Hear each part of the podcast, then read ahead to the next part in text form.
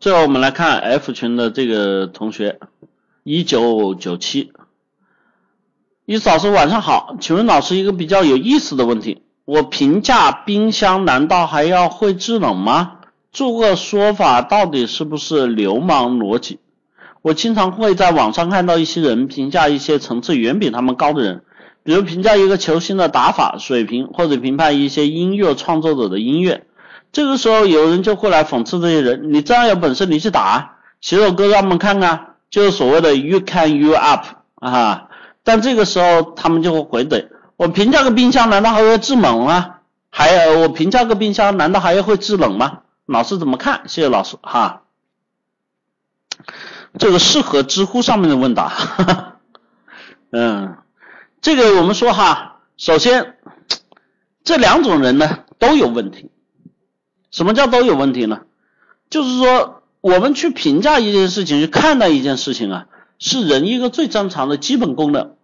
那么在评价和看待这个事情的时候呢，我们说网络上的喷子往往就这两种人组成的，并不是其中的一种，是这两种人一起组成的。他们一起在一起呢，你就会发生奇妙的化学反应，互相开喷啊？为什么呢？因为他们首先第一个内心的自我，就我们说内心自我都特别大，特别的以自我为主，容不得别人说的半点的不同的意见，这是第一个。第二个，这两种人呢，他们的情绪化都特别严重，一言不合就开怼啊，完全不顾所谓的事实道理和真相是什么。第三个呢？这两种人呢，他们其实不会辩证的去看待问题，也就是说，他们思维上面啊，思维结构是单线程、单回路啊，就我们说的这个脑子不怎么好使啊，所以往往遇到这种人呢，我想跟大家说，你们呢绕道走，为什么？就我们说的一个脑子不好使的，情绪脾气又暴躁的，对吧？又自私的这么一个人，你跟他较个啥劲啊？你不有病吗？对不对？就我常说的，我们以同样用网络语言。你狗咬你一口，你还咬狗一口啊？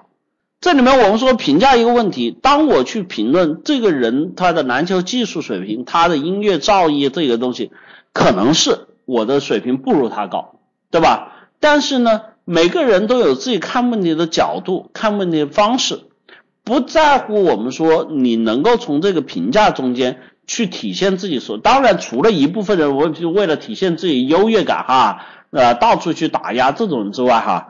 有很多时候，我们出于探讨的角度去说这个问题呢，能够提供一些新的视角。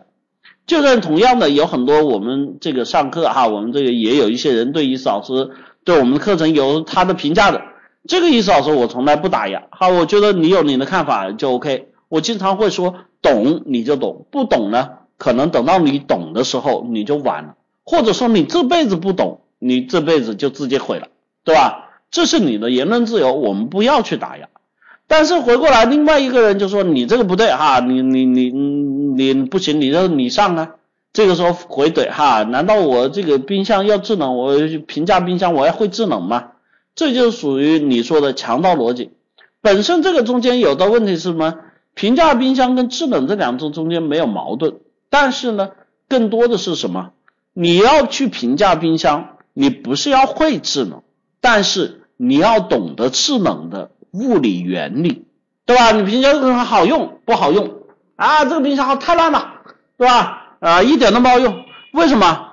哎呀，你看到这个中间都动不了，为什么动不了？人家中间那一个是我们很谓的恒温鲜区，保持绝对零度哈，这个对食物的保鲜，一些保鲜食材有特别要求的这种隔温区，这个是要高技术才能做到的啊。这种傻逼从来就不懂。你想想，这个时候你评价这个冰箱，你要不要具备这样的知识？不然你就只会让自己变得丢人现眼。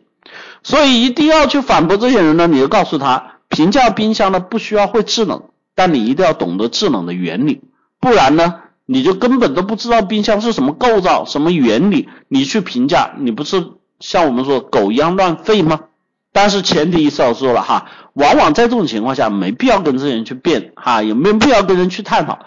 就一个人脑子都不正常，我跟他说了，脾气又差，对吧？又自私的人，你跟他较个啥劲呢？听懂了吗？